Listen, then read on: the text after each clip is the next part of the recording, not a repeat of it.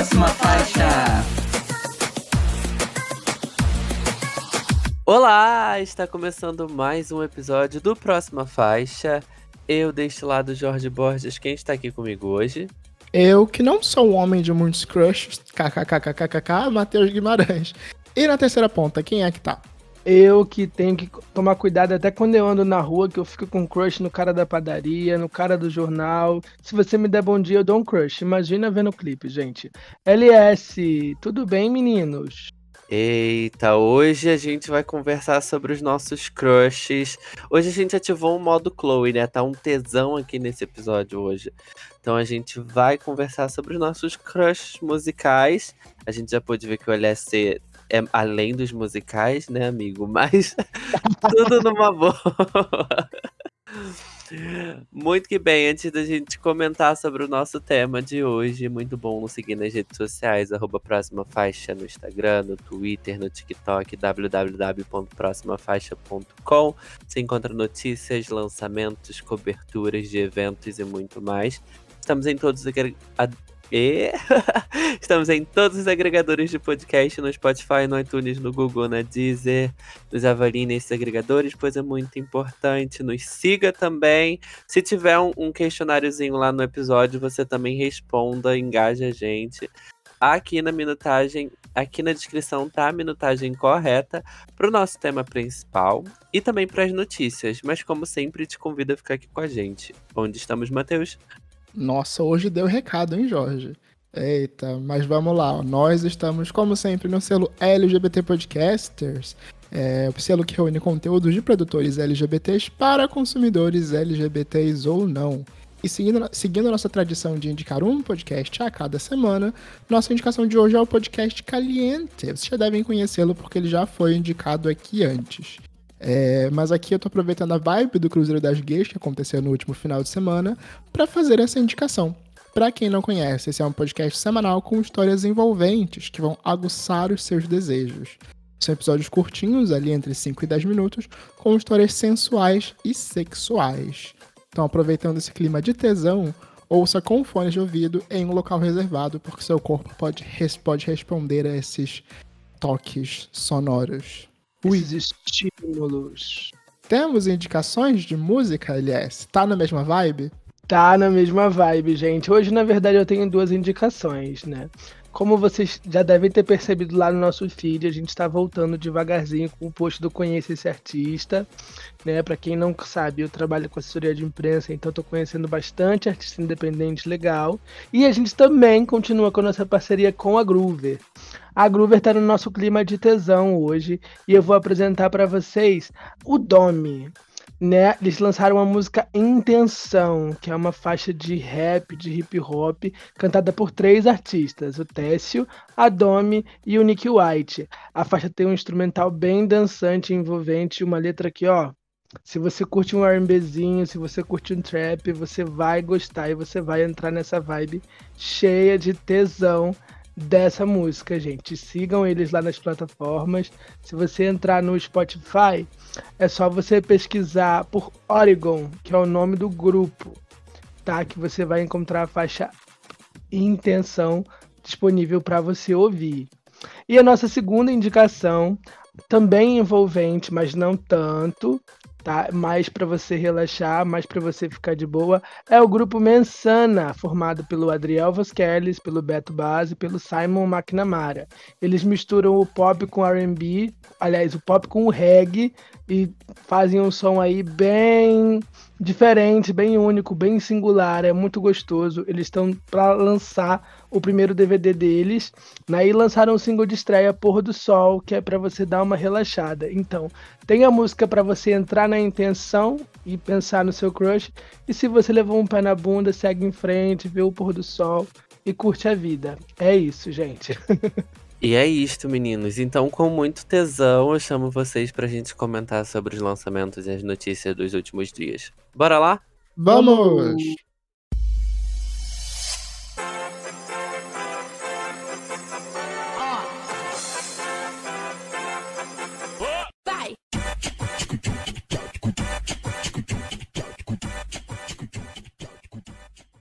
Começando com Summer Electro Hits, David Guetta lançou Baby Don't Hurt Me em parceria com a Anne Marie e o Coy Leroy. Coy Leroy? Coy Leroy. Trava-língua. Conhecem, gente, esse sample? Leroy. Leroy. Leroy, ela tá com hit players aí, viralizadíssimo no Instagram. E agora tá com essa parceria aí com o David Guetta. Gente, eu tô muito envolvido por esse Summer Electro Hits, não vou mentir, entendeu? É, a música da Kim Petras tá com muito hype pra mim, que ela vai lançar um feat com a Nicki Minaj. A música da Ellie Goulding com o Calvin Harris e agora o David Guetta. Eu não sei o que, que eu vou fazer da minha vida, mas assim, eu vou fritar. É tudo que eu quero, entendeu? É tudo que eu quero, é fritar. Amei, gostei bastante. Eles respeitam muito o trabalho original, o sample, né? Fica bem presente no refrão, mas a Coy vem com os versos originais e a produção do David Guetta bem classudona. Tudo pra mim. E você, Matheus, o que, que você achou? Eu tô aqui reflexivo sobre esse lançamento. No geral, eu gostei. Gostei, a música é muito divertida, muito legal. É, mas você falou, ah, eles super respeitam o sample no refrão. O refrão é literalmente o mesmo refrão da, da música What is Love do Hathaway, a música que eles usaram como, como base aí pra essa música. Isso, mas agora é na voz da Anne Marie. Pois é, isso que eu pensei. Eu falei, ué, como assim eles respeitam se eles usam a mesma coisa?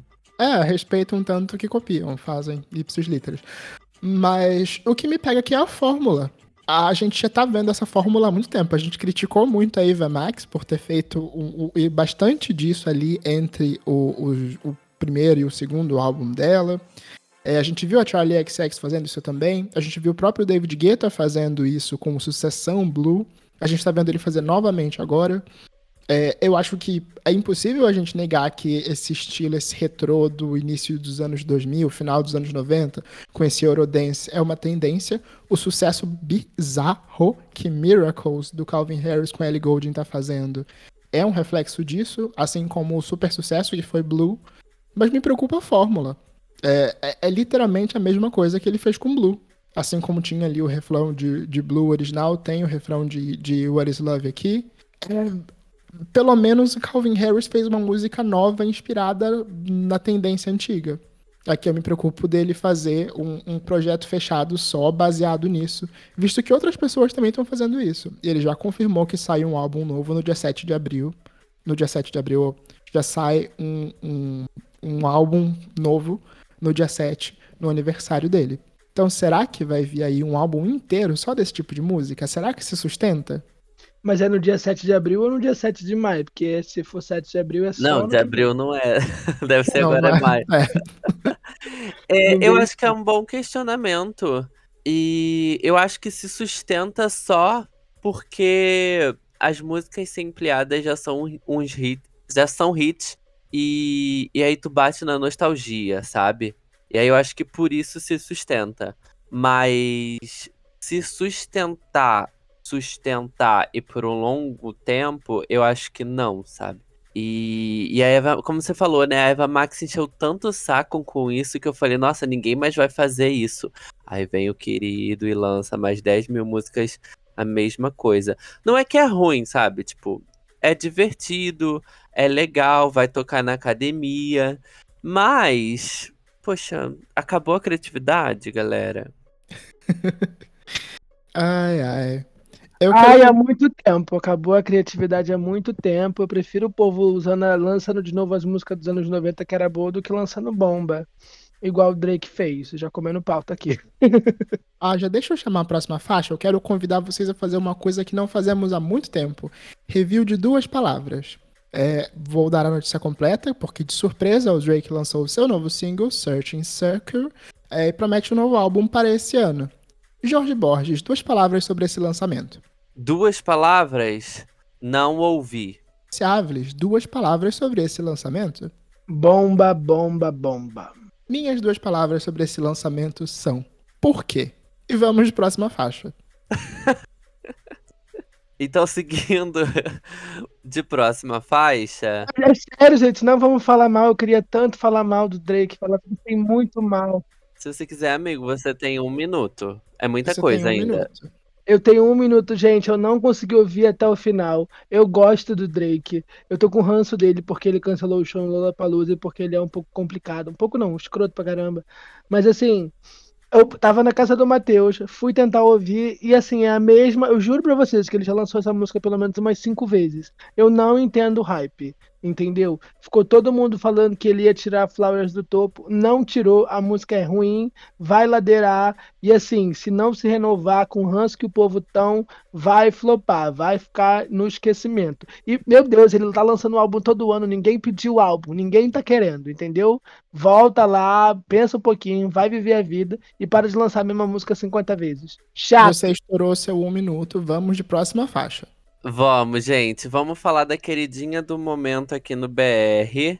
Com mais de 10 músicas entre as mais tocadas do país, a Ana Castela lançou seu novo single Tranqueira e anunciou a gravação de um DVD. E aí, gente, vocês ouviram? Só me é, informem uma coisa. Essa música foi composta pela Kay Alves?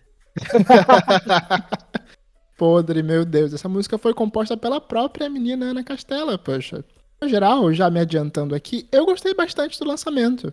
É, eu gostei da forma como ela foi lançada, ela não teve vergonha nenhuma de falar que essa é tipo a versão, a versão que foi usada só para guiar ali a versão que vai ser gravada oficialmente no DVD. É, me lembra muito como os DVDs eram feitos nos anos 2000.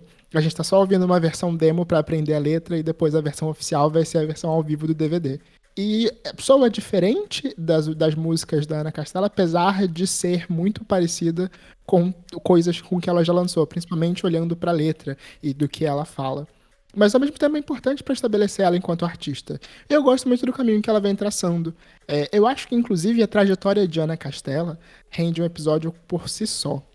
É, mas muito curioso para ouvir o que vem de um trabalho fechado dessa menina que consegue estar ao mesmo tempo na primeira posição do, da, do Top Músicas do Spotify, com o nosso quadro, mas ela também tá na quarta com Bombonzinho, ela também tá na nona com Duas Três, e por aí vai. Ela tem muitos sucessos em pouquíssimo tempo de carreira. É um fenômeno. Ai, gente, eu preciso confessar que eu demorei um pouco. Eu ainda tô com algumas questões com a menina na Castela de entrar no trem do hype dela.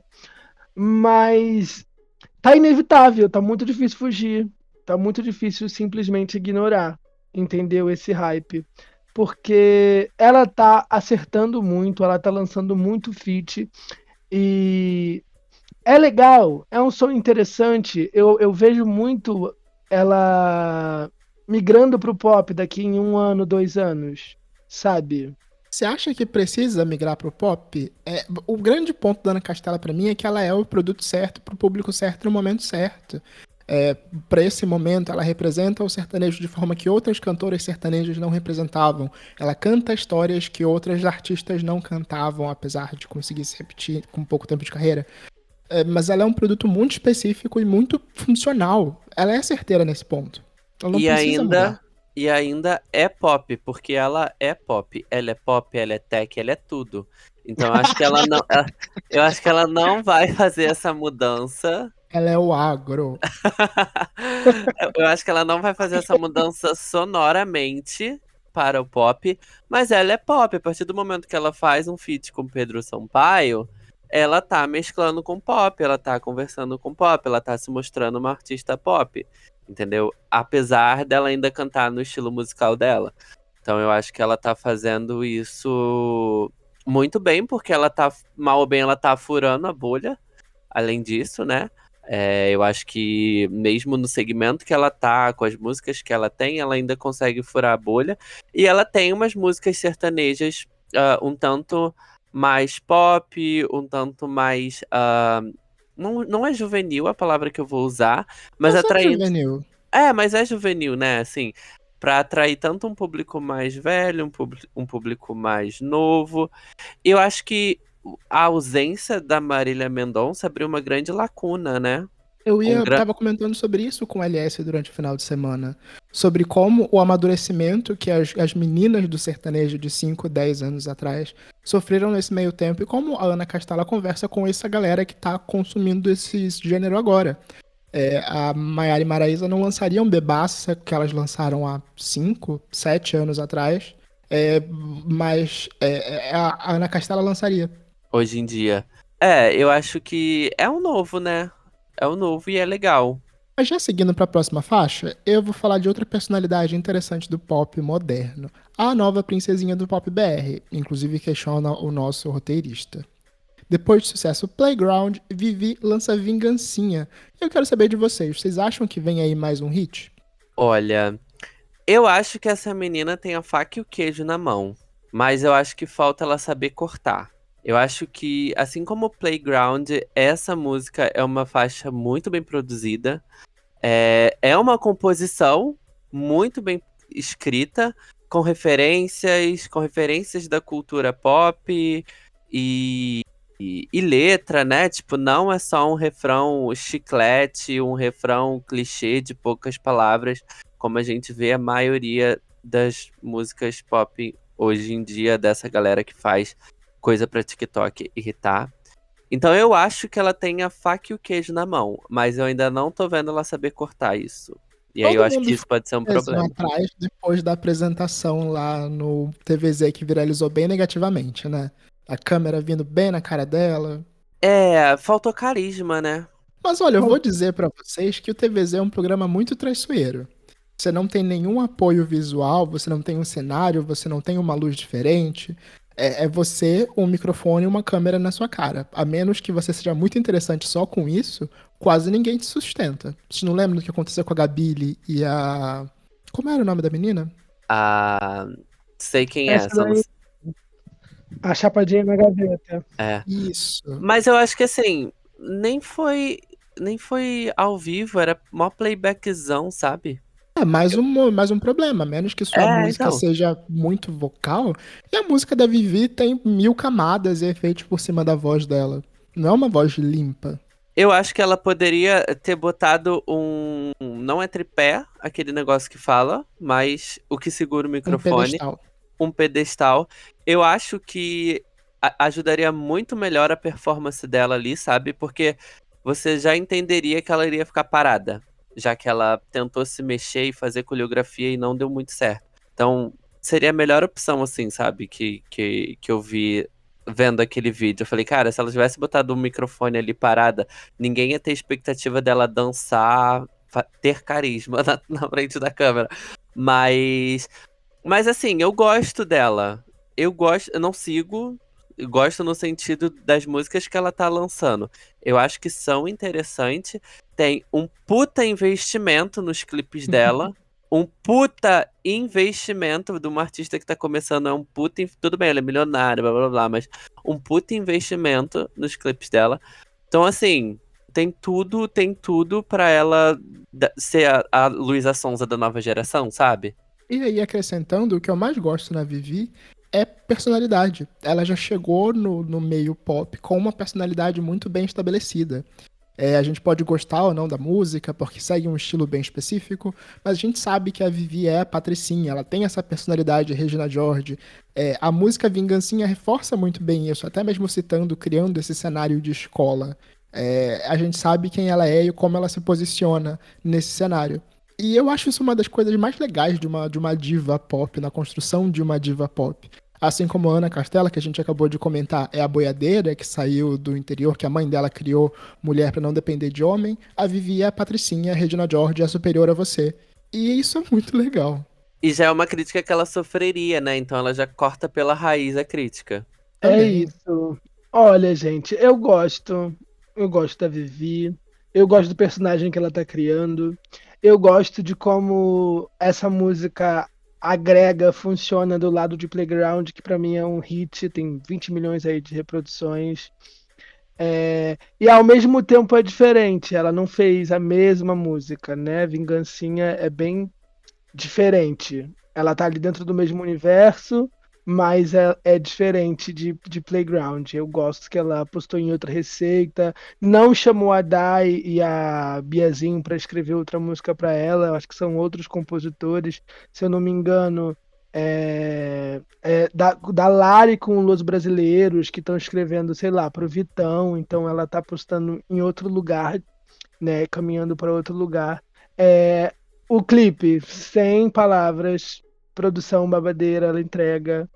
É, e assim, eu, eu, vocês falaram da performance do TVZ que viralizou negativamente.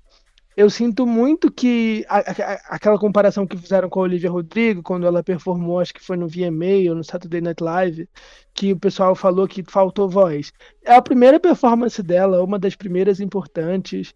É... Então tem um nervosismo, tem uma série de coisas que a gente acaba julgando ali demais a pessoa por conta de uma apresentação. E o TVZ, né, como a gente já, como o Matheus bem pontuou, ele é bem traiçoeiro. Não dá para você sei lá, julgar todo o talento, todo o potencial de uma artista por causa de uma performance no TVZ.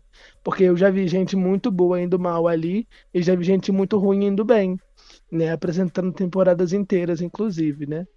Mas aí é tempo de carreira, é tempo de de mercado que vai fazer isso se desenvolver, né? Ela, ela foi ali só para divulgar essa música. Eu acho que funcionou. Tô ansioso para ver os próximos passos da menina Vivi. Tô interessado pela personagem que ela tá criando e gostei bastante de Vingancinha. É isso. É isto. então, vamos de próxima faixa. Vamos falar de Marina Senna, que anunciou o seu segundo álbum para agora, o dia 27 de abril. E aí, meninos, que expectativas vocês têm para esse segundo álbum da Marina? Eu penso num problema toda noite na minha cama, tudo pra mamar você, tudo pra mamar você. Tô bem curioso. Eu acho que ela tá usando a mesma receita do outro álbum, né? Ela lançou um single e aí veio com um álbum logo depois. Ela lançou Me Toca e veio com single. Eu acho que Tudo Pra Amar Você não é o maior hit do álbum. Não sei se vai ter uma por suposto aí, né? Viralizar e tal. Mas eu gosto que ela tá fazendo a mesma receita. Lança só uma amostrinha do disco, depois lança o disco inteiro pra gente escolher a nossa favorita para ela investir.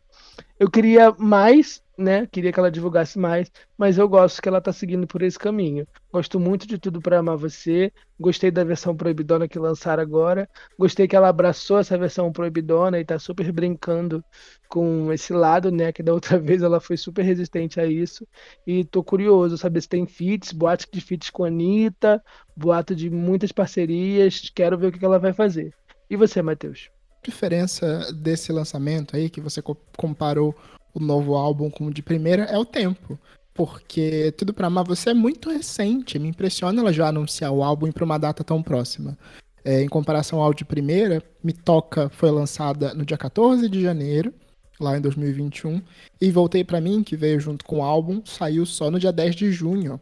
A gente passou muito mais tempo com Me Toca até é, a música, o, o álbum completo vir talvez até a música tenha tido tempo de crescer nos nossos ouvidos. Eu não sei para vocês, mas tudo para amar você que numa primeira vista não tinha me pegado tanto, até por não ser tão semelhante ao, ao de primeira, me conquistou com o passar do tempo. É, inclusive por não ser tão parecida com o de primeira. Comecei a ver com muito mais bons olhos ela tá se arriscando numa coisa nova do que repetindo a fórmula que a fez ter sucesso antes. É, mas fico muito curioso e dou destaque aí pros visuais tanto no clipe quanto no anúncio desse álbum, o visual foi uma coisa que me chamou muita atenção. E quero ver se ela vai sustentar isso daí durante toda, toda a era de novo. É isso, eu acho que vai vir mais uma musicona aí, um singlezão, sabe? E eu, eu trazer pra mim também álbum. já foi uma grandona, né? Junto com o primeiro disco. É, eu, eu, eu conheci ela pelo Voltei Pra Mim, assim que o álbum lançou. Que aí veio a musicona com o álbum. E eu acho que isso pode acontecer também. Não que, que Tudo Pra Amar Você não é uma musicona, mas eu acho, eu espero que tenha uma pra engatar melhor o álbum, sabe? Ah, o Matheus tá no trem da Marina Senna desde que ela era lá do Beijo no Ombrinho, né? Ah, que delícia, o verão. Ele tá nesse trem aí há muito tempo. Então, quando ela lançou Me Toca, ele já tava falando: gente, essa menina, gente, essa menina. É, então ele tem lugar de fala. Ah, mas vamos de próxima faixa. Vamos pro momento fofoca. Após seis anos juntos, boatos afirmam que Taylor Swift e Joe Alwyn terminaram seu relacionamento. E fica o questionamento: em que isso afeta a vencedora do Big Brother, Domitila Barros? O que isso afeta, não é mesmo? Continua sendo a grande ganhadora desse programa. Mas sério, eu fiquei honestamente surpreso com o tamanho da repercussão que esse que essa notícia teve por que é tão relevante a Taylor Swift terminar o namoro? As pessoas já, já associam automaticamente. Ela terminou o namoro, galera, disco novo. Levanta aí, é, Jack Antonoff, levanta desse piano, vamos fazer música nova. É isso? Jorge Borges, conte pra gente o impacto desse término. Se quando ela terminou com o John Mayer, ela lançou um Red, o que é que vem aí agora? Ah, eu acho que pela relevância dela ser a maior artista pop do momento, mas não sei, eu acho que o que pega as pessoas muito de surpresa é acho que talvez não ter esperado isso acontecer, porque parecia ser um relacionamento. Eu vi muitos questionamentos também na internet, né? Você não diria que um relacionamento de seis anos foi um relacionamento duradouro? Eu diria, foram seis anos de relacionamento. Mas. É, mas eh, disso, sabe? De que, ai, tem tantos álbuns para ele, tem tantas músicas para ele, tem tanta coisa assim, sabe? Que aí eu acho que as pessoas. É, sei lá o que passou na cabeça delas. Eu só fiquei, caramba, coitada dela, né? Aí, depois, aí saiu a foto dela andando em Nova York. Eu falei, ah, tá tudo bem, então.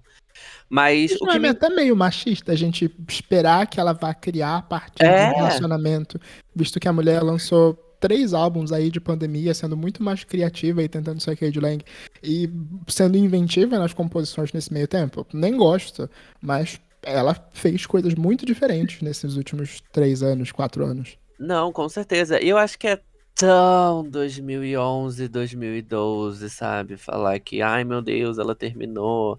Quem é o próximo? Ai meu Deus, o que, que ela vai escrever sobre ele? Ai, gente, isso é tão. Borges. Eu tenho uma Oi? teoria. Eu tenho uma teoria, na verdade, baseada em fofocas que eu li na internet. Ah. Sim. E quero saber o que, que você acha disso. É... Eu tenho uma teoria baseada em fofocas que eu li na internet. Minha teoria é o seguinte. A primeira parte diz que ele não conhecia ela. Eles começaram a se relacionar ali no final da Reputation que aconteceu no final da Reputation, ela sumiu, né? E depois que ela veio lançar o Lover em 2019, ela não teve tanta exposição. Veio a pandemia, né? Então, eles ficaram um período de reclusão durante ali o final, depois do final da Reputation Tour. Ela lançou um álbum que era muito romântico, era muito para ele, e depois eles logo ficaram de novo na pandemia, então eles ficaram muito trancados juntos. E eu lembro dos fãs falando que ela tentou terminar com ele enquanto ainda estava em turnê, porque ele tinha, ela tinha medo disso. Ele é ator, ele, ele tem a profissão dele e ele ia ser muito questionado sobre ela, né? Tudo seria girava em torno dela. Ela tem noção do quão famosa ela é e como isso impactaria negativamente. E ele disse que não, que isso não seria um problema jamais. Né? Ela até diz que ele esteve do lado dela nos piores momentos dela, que foi ali depois daquele cancelamento todo que ela sofreu na Era Reputation, etc. Mas aí é, também disse que ele ficou muito incomodado com a divulgação do Red, na forma como ela mergulhou naquelas emoções de não sei quantos anos atrás e voltou a falar sobre isso. E aí eu acho que essas duas coisas se juntaram. Depois que a pandemia acabou, ela começou a lançar e aparecer e trabalhar, ele pode ter se sentido em segundo plano. Né? As fofocas dizem que foi ela quem terminou mais uma vez, mas eles já estavam afastados, né? Desde o começo da The Eras Tour, que já tem quase dois meses, ele não foi em nenhum show. E logo no primeiro show ela queimou a casa do Lover Tour. Então, para acabar com as teorias dos fãs, mas dizem também que é para acabar com aquela história de amor que foi criada ali da, durante aquele momento. O que, que você acha disso, Jorge? Você acha que ela ter mergulhado novamente no Red e uma música tão pessoal como Outwell, ela lançar uma versão de 10 minutos e revisitar todas aquelas emoções, pode ter afetado ela? Pode ter afetado o relacionamento dela? E o tema da próxima semana, hein, gente? Vou, vou tentar ser breve para não, não demorar tanto. Acho que até já tá acabando o nosso, o nosso tempo. Mas eu acho que pode ter dado uma estremecida, mas assim.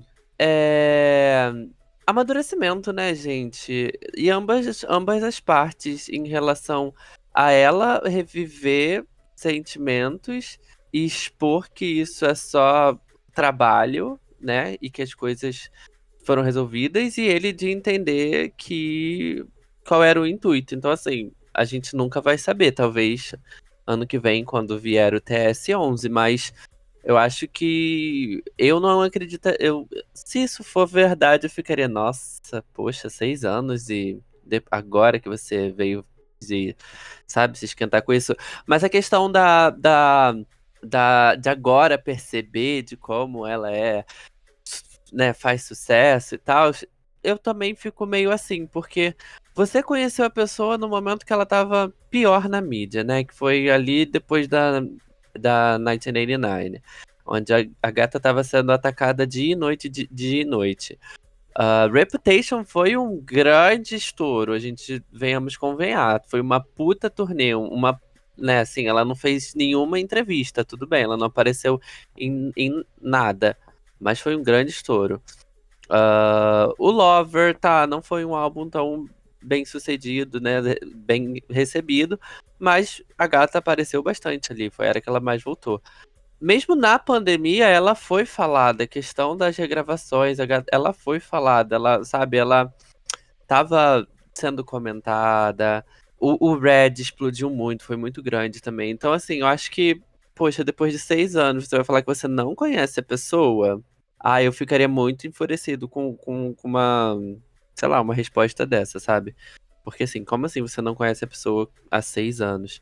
E aí, você não conhece o sucesso da pessoa há seis anos, quando você tá com ela? Então, não sei. Mas, mas eu acredito na teoria de que talvez ele tenha. Eu vi até um babado de que ele ter se sentido. É, da carreira dele, ter a carreira dele meio que prejudicada também, sabe? Então, assim, ai, qualquer papel grande que ele iria consi conseguir por conta própria, porque ele conseguiu, seria por causa dela, entendeu? Tipo, seria envolvido por causa dela. Então, assim, a, as coisas da sua carreira que você mesmo correu atrás para conseguir seria, seriam, acho que, resumida a ah, ela mandou um e-mail, ele conseguiu porque ela mandou um e-mail. Então acho que isso isso isso eu acho que afeta. Eu acho que isso pode afetar as pessoas individualmente e no relacionamento, sabe? Então Sim. eu acho, eu acho e que é um uma fofoca motivo. também. Eu não lembro como é que o Matheus chama de blind, né? Que o jornalista bota ali uma fofoca sem dizer quem é que é, ele fala, falava justamente assim sobre os namorados da Taylor e da Miley. Acho muito legal como eles falam que elas estão namorando pessoas da mídia, mas que não querem fama, não usam o nome delas para fama. Mas em toda a audição, em todo o material que eles viam, namorado da fulana vem em caps, né? Então, talvez isso tenha é. sido um problema, né? Mas enfim, a gente vai saber... descobrir ano que vem. Vamos descobrir no próximo álbum. Brincadeira. Agora, gente, um dos nossos maiores crushes, já entrando aí no nosso tema principal, Thiago Pantaleão lançou o clipe de Mente para mim. É o novo single do álbum Fim do Mundo. Vamos comentar sobre esse clipe, gente. Muito sete. Ah, antes eu só queria dizer como eu fiquei feliz. ouvir essa música no rádio. Essa música tocando na rádio, numa segunda-feira à tarde. O menino venceu eu fico muito feliz por ele, né? Quem ouve o Próxima Faixa, ouve a nossa entrevista com ele, ele já veio aqui, e sabe que eu acompanho ele desde que ele só rebolava na internet, então eu fico muito feliz com o sucesso dele. Mas Mente para mim é uma das músicas mais fracas do álbum. Pantaleão, se você estiver ouvindo, Teu Pescoço, Fit Dailins, próximo single na minha mesa, por favor. Obrigado. Particularmente eu já tinha dito aí que eu não sou um grande fã do álbum. É, até disse quando o álbum foi lançado, eu comentei aqui no PF. Mas eu fico feliz pela possibilidade de ser um hit de rádio mesmo, das pessoas tocarem e, e atingir pessoas fora desse, dessa bolha interessada na música pop. É assim que os ícones são feitos. Eu acho uma boa escolha de single também. E é uma boa música para tocar nas rádios, para as pessoas ficarem, nossa, quem que tá cantando? E pode não ser a melhor do álbum, mas eu achei uma boa escolha de single. Ela funciona muito bem. Até mesmo para se apresentar na TV, sabe? Sim, coreografia. Vocês têm crush no Pantaleão, gente? É, eu ia falar isso. A gente tá muito sério comentando música, estratégia. Vamos atravessar a vinheta e ser fútil? Ai, por favor. Hoje eu só quero ser fútil. Brincadeiras bobas e gostosas. Oh. Mente, mente, mente, mente. Mente que tá gostosinho. Mente que eu gosto assim.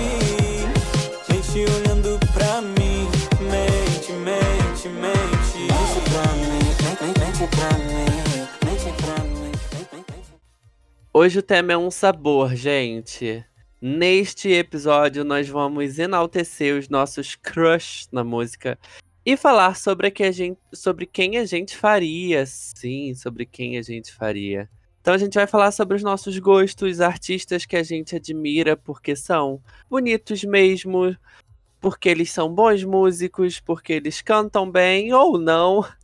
Vamos ser um pouco um poucos fúteis, porque né, a gente faz muito episódio mais um cunho mais político, mais sério, mais debate, e hoje não. Hoje a gente está aqui para ser gostoso até o final desse episódio brincadeiras bobas e muito gostosas. E claro, e claro, entendendo que atração e conexão vai muito além de aparência física.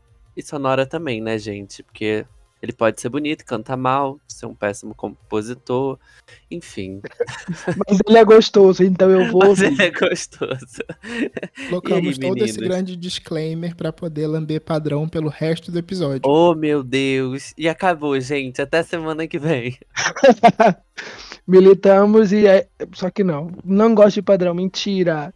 Gente, eu já começo o programa perguntando qual foi o seu primeiro crush, né? Quem foi assim o seu gay awakening na música? Você viu o clipe e pensei, Ih, eu gosto disso, é muito adulto. Matheus. Eu acho que já comentei aqui antes quem era o meu crush, assim. É... E que é um crush bem não óbvio, que é o Billy Joy Armstrong do, do Green Day. Eu lembro que em entrevistas da MTV ele já falava que se identificava como bissexual e dava uns beijos no, no, no baterista do Green Day para dar um choque, para fazer imagens chocantes em, em, em red carpets e coisas assim. Eu já assisti a MTV desde praticamente sempre e ficava tipo, hum. E ficava aquele meme da iCarly com, com um refrigerante na frente do computador. Esse era eu, só que era na frente da televisão.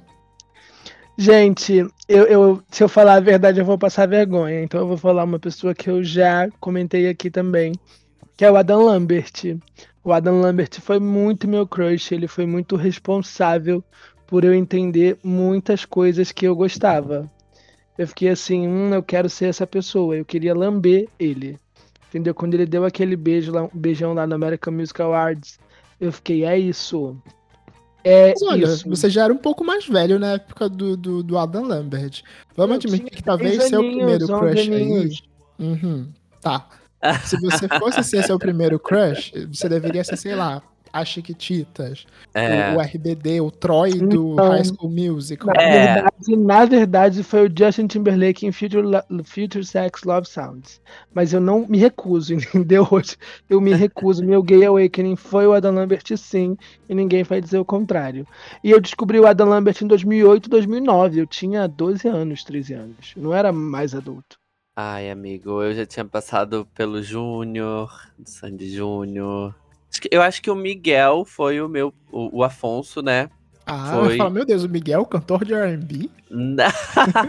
Não, Afonso, RBD, Rebelde. Eu acho que, que, que foi ali, né? Acho que foi ali. Acho que foi no Miguel ali, 2004. Mas antes já tinha o Júnior, né? O Júnior percursor, né, gente? Ah, eu achava a Sandy muito maior que o Júnior, não conseguia. Achava ele tão apagadinho. Era bonitinho, claro, mas Sim. tão apagadinho. Eu pegava Sim. uma vibe de incesto, não, não me animava, não. Oh, meu Deus. Mas o Miguel, acho que o Miguel foi a chavinha, talvez, assim, né? Ah, de... não, para mim foi o Adam Lambert. Eu lembro até hoje da entrevista na MTV que a jornalista ia falar com ele depois da final do American Idol e era uma grande polêmica. Ele, gente, é óbvio que eu sou gay, sabe? Não tem polêmica nenhuma. Isso me, assim. Ah, eu me senti muito representado. Eu acho que isso deve fazer uma certa diferença nesse momento, não? Ou para vocês não? Para mim já era pelo, pelo Billy Armstrong. Mas para você, Jorge, o, o Miguel não, é o gay do RBD? Eu não sei. Não, ele não é o gay do RBD, mas assim, eu não tive isso, essa conexão de tipo assim, ah, ele falou que é gay, eu me sinto representado porque ele falou que é gay. Não. É porque ele era bonito mesmo. Eu acho que isso foi acontecer, sei lá, sei lá com quem, acho que com o Sam Smith. Insensate, né? Não, é, não, é, Insensate. Mas assim, eu tive essa mais essa eu tive essa consciência muito tarde, né? Mas eu tive essa consciência mais de representação, acho que quando o Sam Smith começou a lançar música. Aí eu falei, caramba, ele é gay falando sobre homens. Aí. Ai, gente. Mas nesse sentido de, ai, ele falou que era gay, eu me inspirei nele, não tive quando criança. Você tinha crush no Sam Smith? Ai, no início sim. Eu gostava Hoje não, em dia, não. Não, hoje em dia eu tenho, é porque o que, que aconteceu? É, todos esses que eu, que eu vou falar, eu me afastei depois de um tempo. Então eu parei de olhar com um olhar de, ai meu Deus, que delicioso. Eu- o eu- namorado tem ciúme, né, Jorge? Isso, Vê você vendo. Não, não. Mas. Mas aí eu fico. Aí hoje em dia eu fico, ai, é bonito mesmo, legal. Ah, eu tenho até uma história triste com o RBD, né? Que eu já falei que eu fazia um, um- a gente, na quarta série, quando eu tinha 10 anos, em 2006, né? terce- 9, 10 anos ali, 2005, 2006, que era o auge da RBD, e a gente tinha um grupi- grupinho de, de RBD que a gente cantava no recreio, cantava nas festinhas da escola. E eu era o Christian. E o Christian devia ter sido meu gay awakening, mas quando ele se assumiu, eu fiquei muito triste, porque eu não queria, não aceitava, não achava legal. Tinha várias coisas que me falavam que criavam várias dúvidas na minha cabeça. E eu acabei me afastando, tanto de RBD quanto do Christian. Eu só fui me reconectar com ele, sei lá, em 2016. Quando eu tinha 16, 17 anos, e And On The Stars foi uma Uhum. música muito boa pra mim naquela época. Sim. Eu pedi, eu pedia desculpa, assim, vendo TVZ. Me desculpa, Christian. É, eu, eu- na verdade, eu acho que o Christian era muito o, o, o gaydar mesmo. Então eu via Rebelde e já falava, vai, esse menino namora essa menina na, te- na novela? Falava, claro que não, ele é gay, olha o cabelo dele, olha as roupas que ele Poxa, usa, ele é gay. E aí, e aí por isso que eu não tinha atração nele. Eu falava, ah, eu gosto do Miguel. É, ele é viado, ele é gay e ele é bichinha. Mas quando o babado do, do Christian saiu, foi no final do RBD. Então eu já nem. nem eu, eu fui saber do babado da, do, do Christian, né? Do, Não, da não foi no exposição. final do RBD, não. não Amigo, final do RBD, 2008. Foi em 2008. não. A banda 2007. continuou ainda, foi 2007. A banda ficou até 2009, 2010. Não, a banda acabou em 2008. Lançaram um álbum, assim, ó, em 2009. e Falaram: ó, tem esse álbum aí de despedida, hein? Quem ouviu, ouviu. Mas Nada, eu lembro que foi muito. Eu acho que foi em 2006, já existiam boatos, já. já Não, Sabe existia boato, mas eu tô falando de quando é, divulgaram o casamento dele e blá blá blá. Isso já foi em 2007, 2008. Libertar dele com a, com a Anaí é de que ano, gente? É 2010, eu acho. É 2010. É na carreira solo da Anaí. Tem 12 anos, gente. Ai, meu Deus. Eu tô velho. 2010, 2011, por aí. Mas ai, gente, fofocas de gente, fofocas de 12 anos atrás não valem a pena. Vamos logo estourar e dizer quem são os crushes atuais de vocês.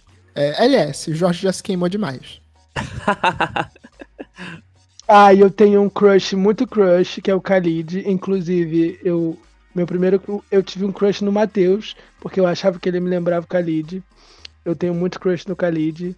Tenho muito crush no Sam Smith, eu acho muito legal. Tenho crush na, na Glória e na Pablo. Eu tenho crush em todo mundo. Segura, segura, vamos por partes. Da sua lista, eu concordo muito com Khalid, porque, é, já fomos parecidos em algum momento. Mas. E drags também. Eu, eu achei que fosse ser meio polêmico a gente citar drags aqui na nossa lista de crush. Você tem crush em alguma drag, Jorge? Crush em alguma. Ai, vocês estão vendo o RuPaul's Drag Race? Sim. Ai, a Nitro é tão lindo. Ele é muito lindo fora do drag. Eu acho ele mais bonito fora do drag do que no drag. Acho ele a cara do Richarlison da, da seleção. Nossa, peraí, que meu cérebro tá fazendo referência. Lembra. Lembra mesmo. Mas eu acho ele muito bonito. Toda vez que ele aparece fora do drag, eu falo, ai, que bonito. Ai, gente, a Dor Delano também era muito minha crush drag. E out drag também. A Dora era minha crush pra ser amiga. Eu falava, nossa, Dora! Na categoria drags, além das nacionais, porque eu não quero me queimar, vai que eu entrevisto elas um dia. Eu te- tinha muito crush ainda nesse mundinho Drag Race na April Carry On, da sexta temporada. Acho que ninguém lembra. Ninguém... Ah, eu lembro da April Carry On. Mas ele é casado, não é? Ah, deve Ele- ser. Foi há ele 10 anos exala- atrás. Ele exalava uma energia de puta, mas era casado. todo... Mas daí, você Todo tem coisa certinho. melhor? Pois é. Ah, tem, eu sou bem casta. Bem. Ah, tá bom. Nessa categoria é, Anitra, Richarlison da seleção, um crush que eu tenho é o João Gomes. Tá na mesma categoria, da mesma semelhança física ali. Ah, não dá não. João Gomes eu acho muito João. Gomes é o sertanejo? Eu acho muito Forró. ruim, desculpa. Forró. Tá na mesma categoria. Lembra muito o Richarlison da seleção, lembra muito a Nitra. Categoria nariz. Eu amo, muito, eu amo muito a voz dele, eu gosto das músicas, Meu Pedaço de Pecado, Dengo. Eu gosto muito do João Gomes. Nem tá dentro da bolha do que eu escuto, mas quando eu quero ver um negócio diferente, eu vou ouvir o João Gomes. Mas crush, não dá pra falar que eu tenho, não. Ele tem uma, energia, uma Big Dick Energy. Me chama muita atenção. Vou ficar quieto. Eu não escuto. É claro que você escutou precisando de dengo. Não, amigo, não escuto. Você escuta a versão da Kiara. Fué, fué. Eu não, o Jorge não vê novela. Mas eu tenho muito crush na Glória e na Pablo, gente. Eu acho que elas duas lindas. E a Greg Queen também. Eu acho a Greg muito linda. Tem um sorriso tão lindo. Ai, muito lindo ele. E montada e desmontada, né? Tipo, a, a Greg Sim. Queen é um absurdo. Ela é linda montada, é linda desmontada, tem um bocão. Sim, a Greg eu ia falar. A Pablo e agora eu não tenho, não. Mas a Greg eu acho ele, ele em out muito bonito. Ai, gente. Ah, eu não tenho nem coragem de dizer que eu tenho um crush na Pablo Vittar, porque eu tenho 1,68m. Eu bato no joelho da Pablo Vittar. Eu, não tenho, eu nem alcanço nem a bunda daquela mulher. Não tem como eu ter crush. É um avatar fazer o quê, né? A gente só, nós somos meros é, duendes perto dela. Mas ela é tudo, eu acho. Eu acho que é aquele crush, não é crush de amiga, mas é aquele crush de admiração, que é a pessoa que você olha assim e você fica pensando, ela é foda, mas ela também é muito gostosa. É isso. Eu olho pra ela como eu olharia pro Angelmon.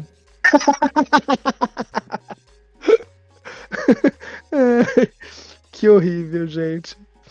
É, vamos Mas lá. olha, já que entramos na categoria de, de drags, vamos dar um passo além e falar divas pop. Jorge, você tem um crush na Taylor Swift? Você se imagina romanticamente com Taylor Swift? Vale considerar com Joe Alwyn no meio. Ai, com Joe Alwyn sim, mas nunca. Ela é minha mãe, que linda, minha mãe, não. Eu vejo como uma figura materna, paterna, sei lá, irmã, ma- filha, neta, vó, não. Nunca, nunca imaginei. Sempre achei a Taylor muito bonita. Ah, eu gostava muito do cabelo. Na verdade, o cabelo dela me encantou muito. Aquele cabelo cacheado falso. E eu ficava, o nossa. mais gay possível. É, eu falo. E hoje meu cabelo é cacheado. É natural, tá, Taylor? Desculpa falar. Não uso Babyliss. Mas, mas quando, quando eu, eu comecei. Porque o que que aparece, o que que eu via? Eu via o clipe de Thrillers na TV, né? E eu falava, gente, esse cabelo é lindo. Nossa, que cabelo lindo. Que não sei o quê. Mas sempre como uma figura materna. Minha mãe tem um cabelo cacheado lindo. Muito lindo.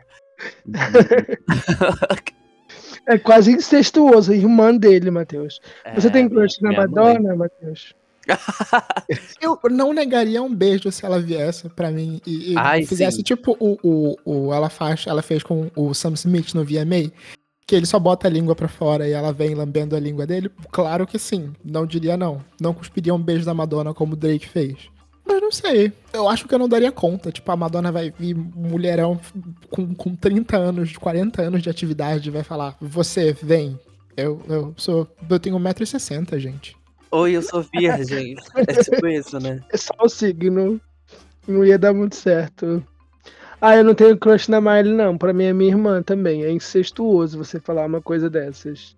Eu vi ela pequenininha, sabe? Eu, eu era pequenininho vendo ela pequenininha. Ela cresci junto com ela. Ela minha. Eu criei ela, né? Ela, ela me criou, nós se criamos juntos, sabe? Eu vi ela, eu vi ela pelada numa, numa, numa bola de demolição. Eu vi ela, sei lá, surtada com glitter e leite. Eu vi, entendeu? Mas eu também vi ela ali tirando a peruca. E, nossa, eu, eu sou a Miley Stewart, sabe? Então, eu acho muito muito incestuoso essa relação com a, a diva principal. Mas tive muito crush, assim, de infância no Jonas Brothers. Infância e adolescência, né? Quando ele Ah, cantava até When You hoje, Look né, amigo? queria ser a inspiração. Ah, hoje em dia não, eles estão tudo velho, casado. Mas eu queria ser a inspiração de When You Look Me in the Eyes, entendeu? Quando o Nick Jonas cantava é, eu quero alguém que me ame por quem eu sou. Eu falava, eu amo, Nick, eu amo, deixa elas pra lá. Entendeu? Era assim. Ai, Ai. gente. Eu não consigo ter crush nos Jonas Brothers, não. Eles têm vibe de que, hoje em dia, né, que sentam no sofá, tiram a camisa, ficam assistindo futebol, tomando cerveja. É, é, é verdade. Eu, eu, eu tinha crush na Dame, eu acho. Eu, Era eu aí que eu achava- queria chegar, gente. Crushes femininos. Vamos quebrar esse É. tabu. Eu tinha, eu tinha um crush na Demi, assim. Eu consumia tudo que a Demi fazia. E, e às vezes nem era bom. Mas eu consu- consumia porque eu gostava muito dela. Achava ela... A Anaí, né, gente, também, né? Assim como o Miguel foi o primeiro crush, a Anaí foi a primeira crush. Nossa. Mas de, de- pensar romanticamente, Jorge. Imagina Ai, amigo. beijos na Anaí, correndo de mãos dadas na praia. Eu era criança que não sabia o que, que eu era, né? Então eu via a Anaí e o Miguel e falava, ai, que delícia, os dois. Ai, muito bonitos, os dois. Então, eu acho que, que foi também, Anaí. Hoje em dia não tem ninguém, assim, acho que eu não, não consigo pensar. Ah, eu tenho um crush feminino. Quando eu era criança, eu achava a Patrícia do Ruge muito bonito, que hoje é a Lia Martins, né? Eu achava ela muito linda. Eu falava que ela era minha namorada do Ruge. Eu falava isso, sim. E hoje em dia eu tenho muito crush. Eu faria muito, muito, muito, muito aqui em Petras. Eu acho que ela Nossa, tem uma energia de sexo, de ninfetinha, que sabe Porque que ela é. sabe fazer as coisas. Ela tem cara de que sabe fazer as coisas. Vai falar que não. eu fiz uma lista de crushes aqui pra, pra esse episódio. E o primeiro nome feminino da lista é Kim Petras. É, ainda mais de, de- de corpo, além da personalidade, todo esse marketing que ela faz do quanto ela é safada. Mas ela, ela era muito magrelinha quando ela lançou o primeiro álbum, mas agora que ela tá mais cheia, ela tá com um corpão, com um peitão, umas coxas. Gente, que mulher. E na mesma vibe de, de menina stick, eu acho que a Bibi Rexa tá no auge não apenas musical, mas também da beleza. Meu Deus do céu. Nossa, sim, ela tá muito Aí bonita um também. espaço pra trás. Eu não gosto nem da Kim Petras agora. Eu gostava da Kim Petras estanha, do Turn Off the Lights. Aquela coisa de rock and roll, aquela coisa de eu sou emo, aquela coisa meio bruxa. Eu me interessava muito por aquilo. Não, eu prefiro a safada peituda. É, eu também, Ah, eu prefiro a safada peituda. Não, não que- de lá no clipe de Ice. Que, que que é isso? Eu queria ali, mergulhe em mim, pelo amor de Deus. Não, Não? quero coconuts de biquíni balançando os peitos. É isso que eu quero. Ah, não, eu quero ser estranho. Eu quero alguém pra me maquiar e andar junto, sabe? Transar e ficar cheio de sangue. É isso. Essa Eu energia que ela passa pra mim. minha cara naqueles peitos, mas próxima faixa. Ah, mas tem um monte de Deus. outros crushes femininos aqui na minha lista. Eu pensei que vocês também teriam outros. Mas sei lá, um outro crush feminino pra mim, na mesma energia de, de Kim Petras, Caliutes. Ela parece ser muito tipo a pessoa que vai chegar e vai fazer e vai me dominar. Gosto de mulheres com atitude. Ai, gente, Doja Cat. Eu acho que a Doja Cat tem cara de energia de safada. Eu gosto bastante da, da Kim Petra, da, da, da Doja Cat. A Kaliux, eu acho que ela é gostosa no vídeo. Eu, ela tem muita energia de gostosa, mas depois que eu vi o show dela, eu achei ela um pouco sem sal, entendeu? Ela é só bonita. Ela é eu vejo saca mulher- fofo, né? Isso, co- saca fofo. É isso. Eu acho que quando eu vejo a mulher, tipo assim, muito montadona, muito artificial, eu não consigo achar tão legal, entendeu? Então eu gosto da Uhum. Kim Petras ali do começo, com aquela energia de estranho, eu gosto de pessoas estranhas. E eu, a Doja Cat. Ai, gente. estranha. Eu acho muito linda. Eu acho que eu, eu posso, eu posso falar mal o dela. clipe de Woman, o clipe de Woman, gente, não tem como. É, eu posso falar mal dela, mas eu acho que a Rosalia e o marido dela também. Vem ela e o marido dela, por sinal. Acho Ah, que é os dois é uma energia. Ai, amigo, o marido dela é maravilhoso. Eu não gosto da Rosalia. Já falei várias vezes que eu não gosto da Rosalia, mas se ela sentar no piano e cantar pra mim, eu deixo ela sentar na minha cara, a hora que ela quiser. Ai, gente, eles são lindos, mas pra mim, principalmente depois desse último EP, passou uma energia não sexual tão grande. Pra mim não tem nada que corte o clima tão pesado quanto monogamia, relacionamento tradicional fechado. Ah, mas você nem sabe se eles são monogâmicos. Eles não Ah, é falaram aquele- em momento nenhum. Mais romântica quadrada, vamos ficar casados até os 50 anos, que existe.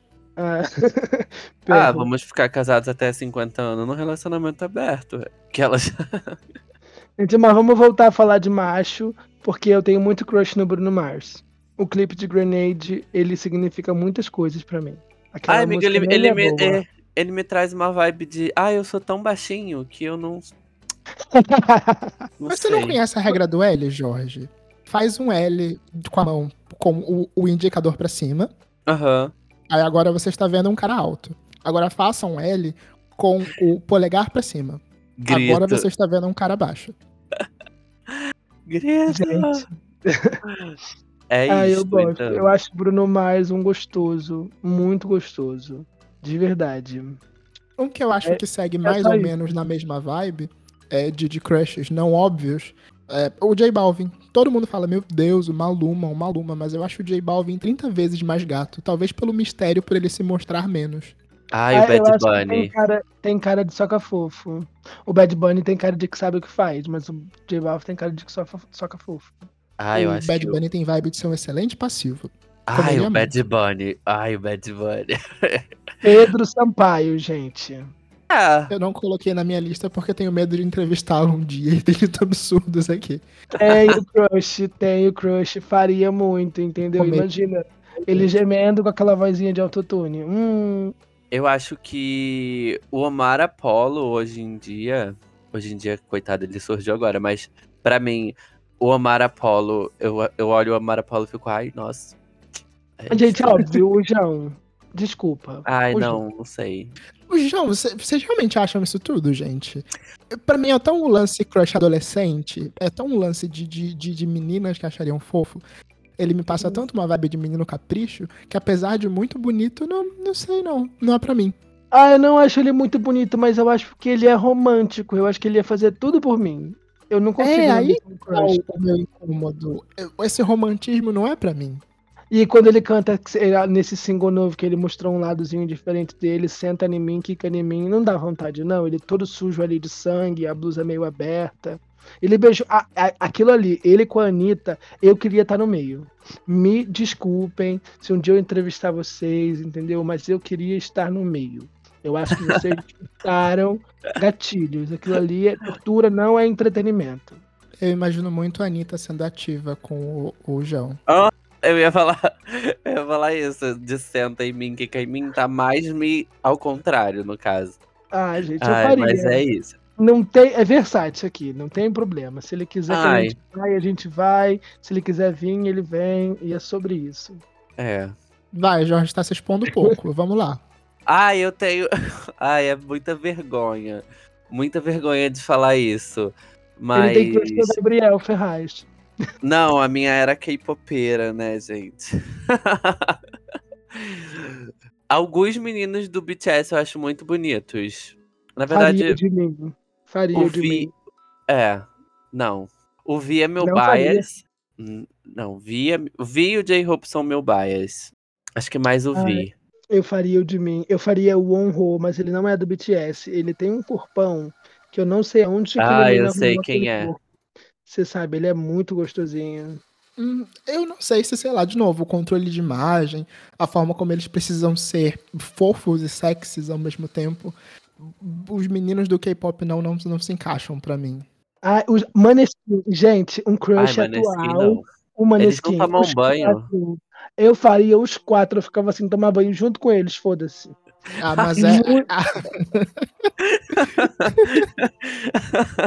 Mas é meio que a vibe Ai, do Maneskin é bem essa. Tipo, você não, não, não quer o romance com o Maneskin. A gente vai se encontrar num camarim e transar depois do show, todo mundo muito suado e muito sujo. Depois a gente vai ficar se perguntando, nossa, será que Ai, que horror. Eu não quero romance, eu não quero tomar banho, no caso, né? Ai, que... Gente, Olha. agora não. Eles. Todo mundo diz que eles são muito cheirosos, tá? É. A, a, a, a Brenda Angelis. Não, não é Brenda o nome dela. Esqueci o nome da menina. Todo mundo diz que ela tem cheirinho de framboesa e o Damiano exala sexo. Eu faria muito os quatro. Ah, isso é, isso dá pra ver. Isso dá é pra a ver. vitória da Angelis? A vitória de Angelis. Eu faria os quatro, gente. O baterista cabeludo, aquele guitarrista meio estranho. A Vitória. A Vitória, nossa, é um crush feminino. Ela é muito linda, gente.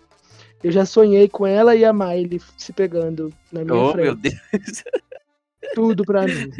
Realize esse sonho, Maniskin, por favor. Ia ser tudo. Quando eles lançaram, quando eles lançaram o Supermodo, que é a capa era toda na vibe de Slide Away, eu fiquei, gente, por Deus, ela vai pegar, a Miley vai ser a Supermodo e vai pegar a Vitória e isso vai quebrar a internet. Não aconteceu, né?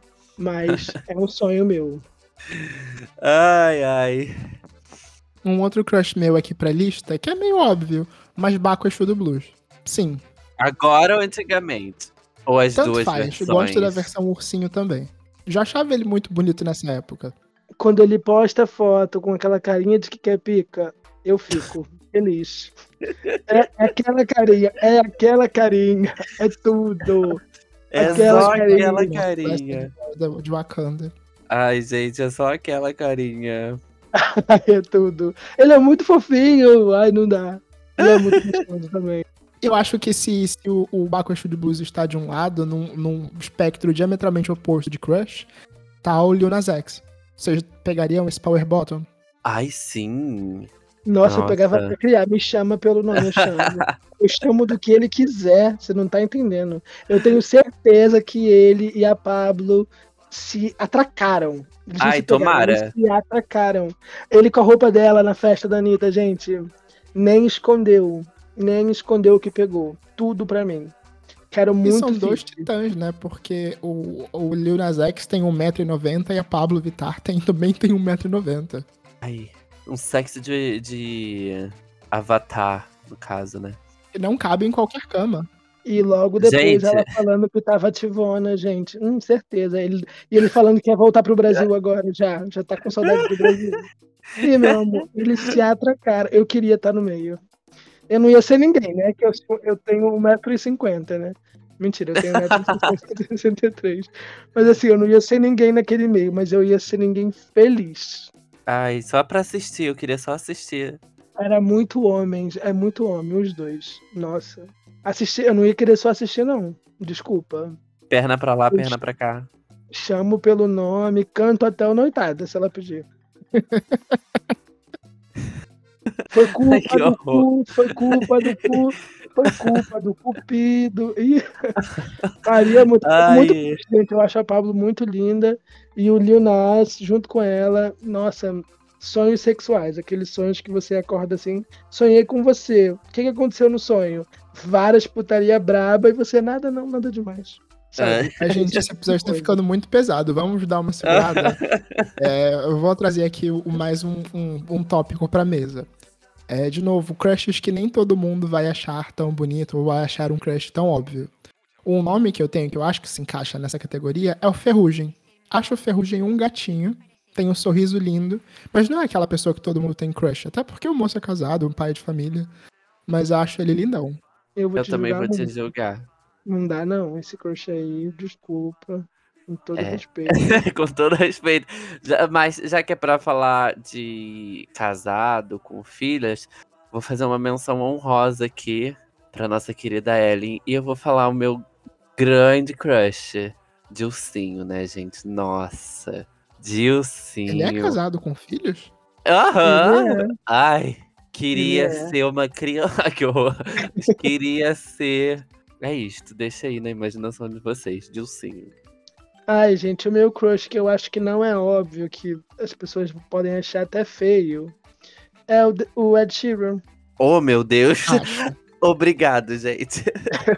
Eu tinha Ah. crush nele, tinha muito crush, achava ele bonitinho, ruivinho, romântico. Hoje em dia não, mas tive muito crush nele. Ah, já. mas eu também. no- na primeira era, eu também. Ah, ele era ele é a pessoa mais branca do mundo. Eu falei, ah, ele é tão fofinho, canta umas músicas tão legais. E depois eu falei, ai, nossa, que homem chato. E, gente, não tem. Pra mim, eu acho que é o maior crush do ano, é o maior crush do carnaval. Esse não é um crush não óbvio, é um crush que todo mundo tem. Léo Santana. A música dele ficou na minha cabeça. A música, né? A mu... Eu não sei, não. Canta a música pra ver se tu sabe. vem deslizando, vai, que eu tô gostando. Vem, Eu vou, Ai, eu deslizava. gente. Eu deslizava, eu gostava, eu fazia tudo, gente. Aquele vídeo ali. Nossa, o Léo Santana. Eu acho o, o cabelinho, o MC Cabelinho. Eu fico, nossa. Ah, ele na novela com a Kate Lícia. Uhum. E aí, no dia do, do, do chá da Anitta lá, do negócio da Anitta, ele tava, né? E aí eu, eu, eu tava na grade, aí ele passou. Eu falei, nossa, esse é o cabelinho. Oi, cabelinho. Mas eu, eu acho ele muito bonito. Eu acho que, eu acho que é aquele platinado, eu não sei o que, que é, aquele bigode platinado. Gente! Mas é isto. Gente, um que eu tenho crush, mas eu acho que ele tem, eh, que ele tem cara de chato, Silva. Ah, ele tem Ah, é. cara de chato, né? Conteúdo removido por, por, por impropriedade aqui. Mas sei de histórias, conta em off. Ih, Ih, não temos advogado pra contar tchau, gente. Até semana que vem. Ninguém sai. Ah, é. Mas já vamos nos encaminhando pro final desse episódio mesmo. Já deu o nosso tempo. É, vocês têm algum nome que não pode ficar de fora? Eu tenho separado aqui um que seria o meu, meu passivo dos sonhos. Luan Santana. Ai, Luan Santana, né? Passivo dos sonhos, Ah, verdade. não. Não faria o Luan Santana. Ah, pra escolher não, mas se tivesse. Se ele aparecer ali e quiser, né? Eu não vou falar, não. É tipo a Madonna, né, é. Matheus? É. Ah, gente, mas ele é uma gracinha, tem uma bunda gigante. Ah, eu, eu cito The Weeknd. Eu acho The Weeknd muito lindo. E aqui no Brasil, o Xamã. Nossa, Xamã. xamã, né? É verdade, chama. Chama que ela vem. Sim. Chama, Eu acho querido. o Xamã muito gostoso. Nossa, ele de galo no, no Masked Singer é, uma, Jesus. é engraçado, né? Fofo, canta bem. Ai, vou até elogiar, vai que ele me. Vai lá, Jorge, sua última vez de se queimar aqui. Ai, minha última vez de se queimar. Na minha fase emozinho, o Lucas do Fresno. Eu achava ele tão fofinho. Mas hoje ele tá mais bonito, no caso, né? Maturidade, né? Acho que a gente fica É. mais bonito com o passar do tempo. É, Ai, talvez. Com dinheiro também, o, né? o Lucas e o Di. Eu acho que até o Pelanza eu tive crush, né? Mas eu não Pelo vou me amor de Oh, Deus. meu Deus. Mas o Di e o Lucas até hoje, eles despertam. Nossa, o Di Ferreiro hoje em dia tá muito bonito. Ele tá muito gato. Eu fui no Música Boa ver ele. Nossa, ele era o melhor cantor dali. Muito, assim, a gente esquece que ele tem cara de novinho, mas ele já tem quase 40 anos e tem muito tempo de carreira. Ele é muito bom e é gostoso. Ele tem energia de gostoso, de que sabe o que tá fazendo. Ele tem energia de gostoso. Tem- gente, tem homem que você olha pra ele, ele sabe que ele sabe o que ele tá fazendo. Tem os que, o, o João tem cara de que perdido, lerda. E é fofo. Mas tem um que você olha assim, ele sabe o que ele tá fazendo. O Pedro Sampaio, quando ele pega aquela, aquela caixa de DJ que ele começa a bater, eu queria ser aquilo. Entendeu? Mas é isso, gente. Temos É um episódio, isso. nos expomos o suficiente depois de passarmos 40 minutos falando de macho. Eu Olha, acho que eu me demais. muito mais do que vocês. Então, pra encerrar esse episódio, eu quero que vocês elejam um top 3 de crushes. Pra gente anotar aí quem é os crushes e entender os gostos de vocês.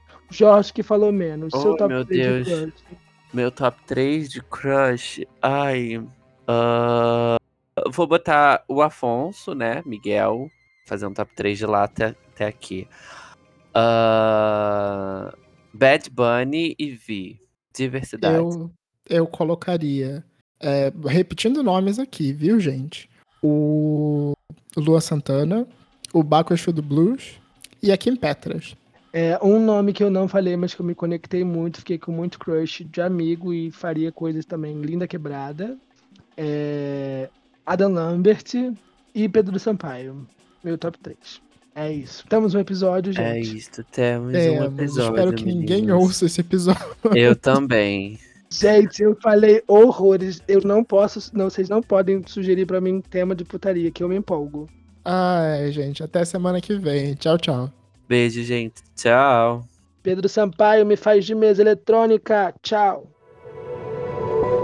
Este podcast faz parte do movimento LGBT Podcasters. Conheça outros podcasts através da hashtag LGBT Podcasters ou do site www.lgbtpodcasters.com.br.